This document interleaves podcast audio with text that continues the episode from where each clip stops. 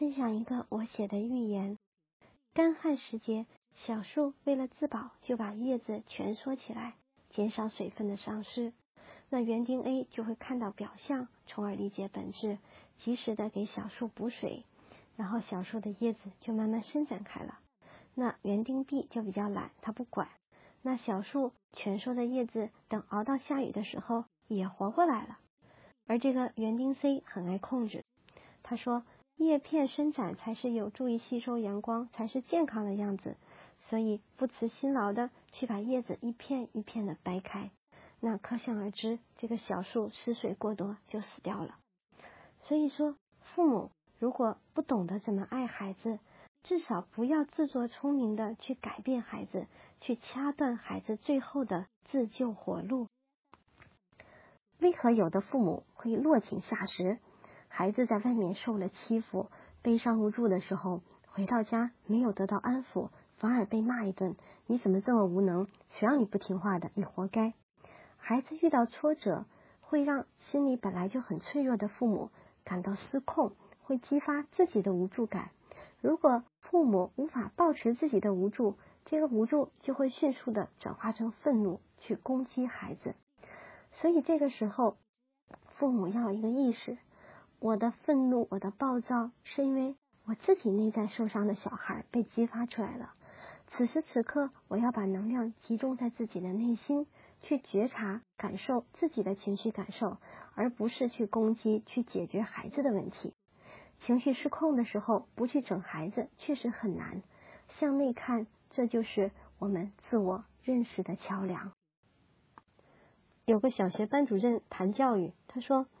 要想摧毁某个孩子的心理，太简单了，不搭理他就是。三次打招呼都不搭理他，他一辈子都会有阴影。想要惩治哪个孩子也很简单，当众狠狠的训他一顿，就能让他自闭。为什么这种老师能在中国如此玩弄学生的小命与鼓掌？想一想，我们小时候曾经多少次被父母冷漠，多少次被父母当众羞辱。如果父母允许自己这样对待孩子，那么也就等于允许了所有人随时随地的羞辱、玩弄、攻击自己的孩子。分享世界著名的探险家贝尔·格里尔斯的故事。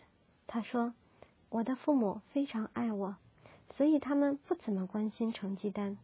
他们允许我只是做我自己，所以我对自己充满信心，可以努力去争取。”我觉得真正有价值的东西，因此我从来不介意风险，我也不害怕失败，因为我不必去面对失败后的惩罚。对于我来说，一生中真正重要的事情是自由的为梦想而奋斗，在前行的路上，同时照顾好我的家人和朋友。如何让孩子拥有抗挫折能力？第一。父母要避免人为的给孩子制造挫折，如果制造了，要真诚的向孩子道歉。这样，父母在孩子的内心世界的感觉是友善的，孩子也会会觉得整个世界都是友善的。将来他在人际关系中会把善意投射给别人，当然也就容易赢得别人的善意和帮助。第二，孩子在外面遭受了挫折，这时候。父母不要指责他，而是站在孩子身边，让孩子感觉到无论如何，父母会爱自己、支持自己、陪伴自己去面对挫折、度过挫折。这样，将来他在社会上无论遭受多大的打击，他心里不会崩溃，他依然有一切重新开始的底气。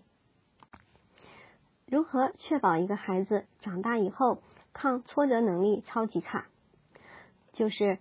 没有挫折制造挫折，小的挫折把它搞成大的挫折。比如孩子偶尔一次成绩没考好，然后父母告诉他：“你没救了，你长大只配扫垃圾，你干脆别再上学，浪费我的钱。”孩子逃学被逮住，就去吼他：“你滚出去，你不配进这个家门！”而且无论孩子在门外如何苦苦哀求，也绝不给他开门。就这样。把问题无限扩大化，并且要配合使用动不动就要威胁孩子、抛弃孩子的这个杀手锏，这样保证他将来时不时就精神崩溃，遇到一点小问题就觉得自己这辈子没希望了，也不用努力了，自暴自弃，自我颓废。